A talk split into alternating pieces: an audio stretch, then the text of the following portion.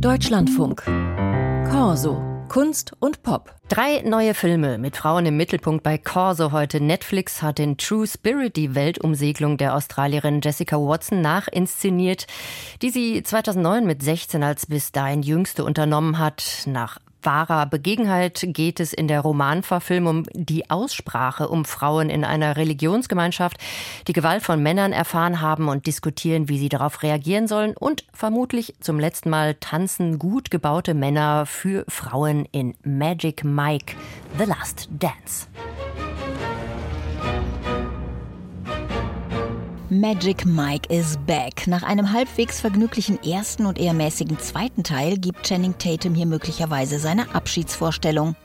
Diesmal nimmt eine reiche Society Lady den ehemaligen Strip-Tänzer, der jetzt als Barkeeper jobbt, von Miami mit nach London, nachdem er ihr eine Privatperformance in Lapdance geboten hat. Darf ich Sie berühren? Ich denke schon. So angefixt ist die Frau von der erotischen Tanzsession, dass sie Mike zum Regisseur einer Show in einem alten Londoner Theater macht.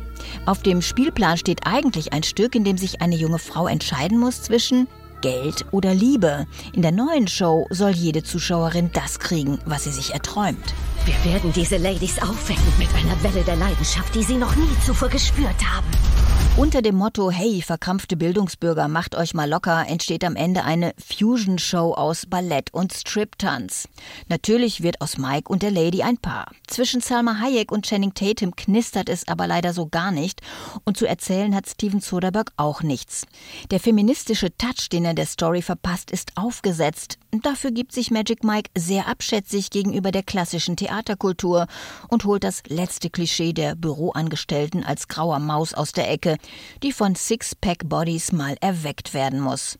Dass Soderbergh sich für sowas Billiges hergibt, ist die eigentliche Enttäuschung. Dieser Film wirkt wie ein langer Werbetrailer für Channing Tatums Live-Shows in Las Vegas und London. Wer auf gut choreografierten Strip-Dance steht, der sollte lieber dahin gehen und nicht ins Kino.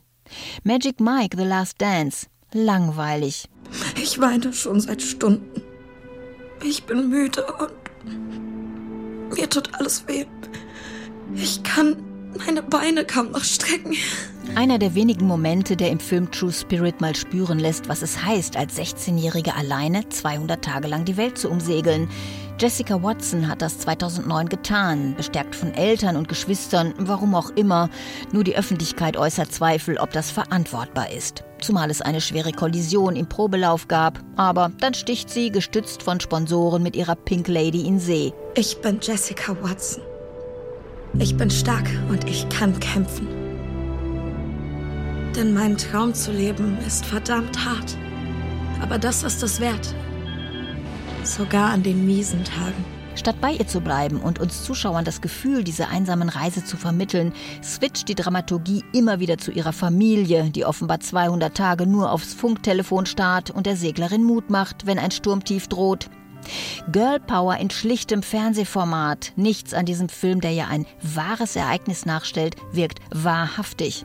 Die Figuren bleiben eine leere Schablone, nicht mal Jessica bekommt Kontur. Am sehenswertesten ist der Abspann. Da sieht man die echte Jessica Watson in ihrem Videoblog von damals. Diese Clips sind natürlicher als alle 90 Minuten davor. True Spirit bei Netflix. Indiskutabel.